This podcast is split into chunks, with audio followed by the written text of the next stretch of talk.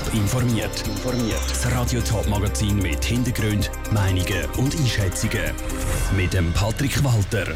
Welche Bevölkerungsgruppe in der Schweiz überraschend viel Sport macht und wie linke und bürgerliche Politiker über die Löhne von Ärzten im Kanton Zürich gestritten haben, das sind zwei von den Themen im Top informiert.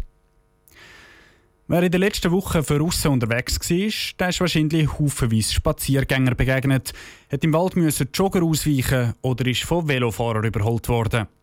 Dass Schweizerinnen und Schweizer sportlicher werden, ist aber nicht allein ein Trend der Corona-Krise, sondern zeichnet sich schon länger ab.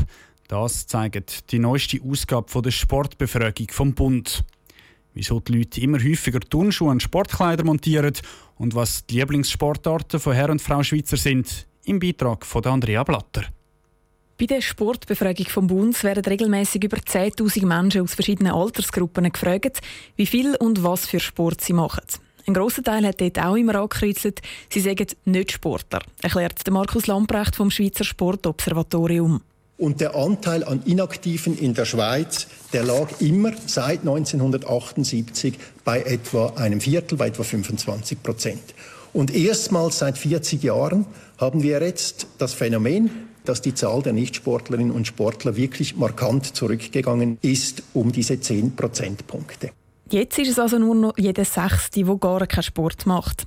Vor allem Frauen sind gerade in den letzten Jahren deutlich sportlicher geworden. Und? Sport vor 40 Jahren, das war vor allem eine Angelegenheit für Jüngere, in der Regel eben für jüngere Männer.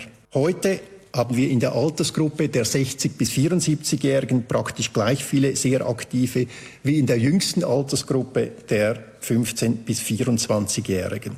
Bei den Jungen unter 24, genau wie bei den Senioren, sagt der sogenannte helvetische Mehrkampf der beliebteste, steht in der Studie. Das heißt konkret typische Schweizer Sportarten wie Wandern, Schlitteln oder Skifahren. Aber auch zum Beispiel Yoga oder Krafttraining boomen. Aber wieso eigentlich? Für Markus Lamprecht ist klar, dank einem unglaublich breiten und vielfältigen Angebot. Es hat eben wirklich für jeden, für jede etwas dabei. Mittlerweile erfassen wir rund 300 Sportarten, die da ausgeübt werden. Und die meisten machen fängs nicht mehr einfach eine Art von Sport, sondern probieren verschiedene Sachen aus.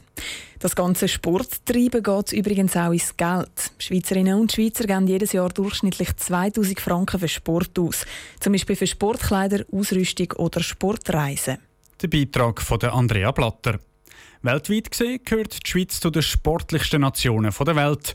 Im europäischen Vergleich ist es bei den Leuten, die mindestens einmal pro Woche Sport machen, sogar an der Spitze. Das Corona-App vom Bund ist auf der Zielgerade.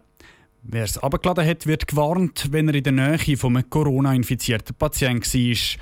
Noch läuft die Testphase, aber schon bald könnte die App auch für die breite Bevölkerung freigeschaltet werden. Wie eine Umfrage vom Westschweizer Fernsehen RTS zeigt, will aber jeder vierte Parlamentarier das App gar nicht selber brauchen. Pascal Schlepfer ist der Frage nachgegangen, was das für Auswirkungen auf die Bevölkerung hat. Nur drei von vier Parlamentarier wollen sich die neue Coronavirus-Warn-App abladen.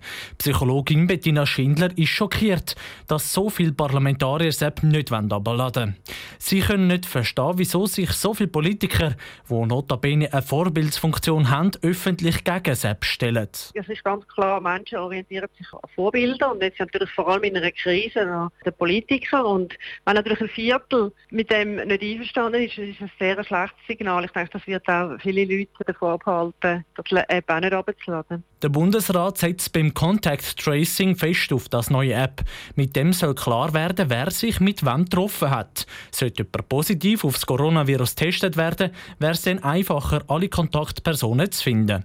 Aus diesem Grund hofft der Bundesrat auch, dass möglichst viele Leute das App abladen. Psychologin Bettina Schindler will nochmal einen Appell an die Parlamentarier richten. Es ist extrem wichtig, dass die mit einem guten Beispiel vorausgehen und die App benutzen. Man kann es ein bisschen mit der Maske vergleichen. Oder? Wir haben auch bei der Maske zu wenig Vorbilder. Wir sehen ja unsere Politiker nie mit Maske rumlaufen und kein Mensch trägt Masken. Oder? Und so ähnlich stellen wir das auch beim App vor. Wenn wirklich alle Politiker sagen, ich lade das App ab, dann wird es auch Großteil der Bevölkerung machen. Am meisten Skeptiker gegen die neue Warn-App gibt es in der Reihe der SVP. Am meisten Befürworter vom App gibt es bei den Grünliberalen. Wer die Landesregionen vergleicht, der sieht, dass vor allem die Leute aus der Romandie Sepp nicht abladen wollen. Der Beitrag von Pascal Schlepfer. Der Nationalrat muss heute am Nachmittag noch die gesetzliche Grundlage für so eine Corona-App schaffen.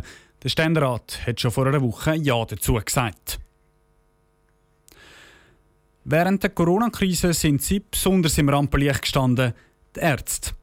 Heute sind sie am Zürcher Kantonsrat grosses Thema gewesen, aber aus einem anderen Grund. Es ist um ihren Lohn gegangen.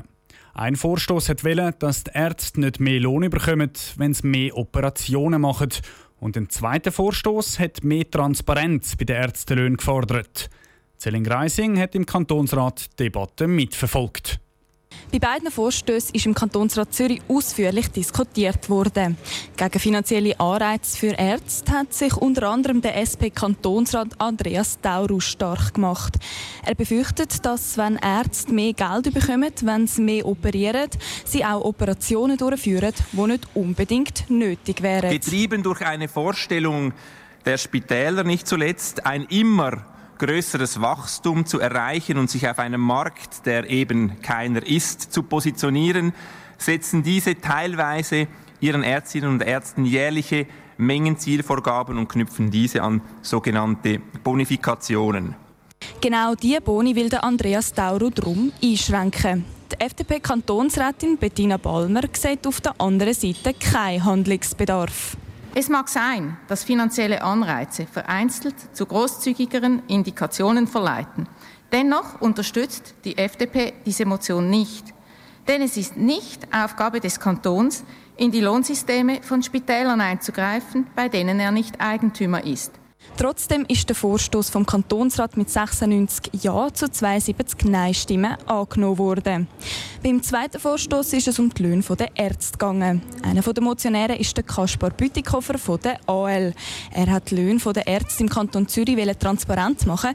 Das um festzustellen, wie groß das Problem ist, ob es sich um Einzelfälle handelt, ob wir ein systemisches Problem haben damit wir dann auch uns überlegen können, was der richtige Handlungsansatz ist gegen Abzockerlöhne bei den Ärzten. Von Lohnexzess könne keine Rede sein, sagt zum Beispiel die FDP-Kantonsrätin Beatrix Frey-Eigemann. Ein Bericht über die Ärztelöhne sei weiter nicht nötig, weil... Wir wissen genug. Wir wissen, dass Kaderärzte in den kantonalen Spitälern gut bis sehr gut verdienen, dass es große Bandbreiten gibt und dass die Bäume nicht in den Himmel wachsen. Die Räte haben den Vorstoß zu mehr Transparenz bei den Ärztelöhnen im Kanton Zürich abgelehnt. Der Vorstoß wird also nicht an die Regierung überwiesen. Der Beitrag von der Selin Greising aus dem Zürcher Kantonsrat. Der Kantonsrat der tagt wegen dem Coronavirus übrigens immer noch in der Messehalle 7 zu Oerlikon und nicht im Rathaus.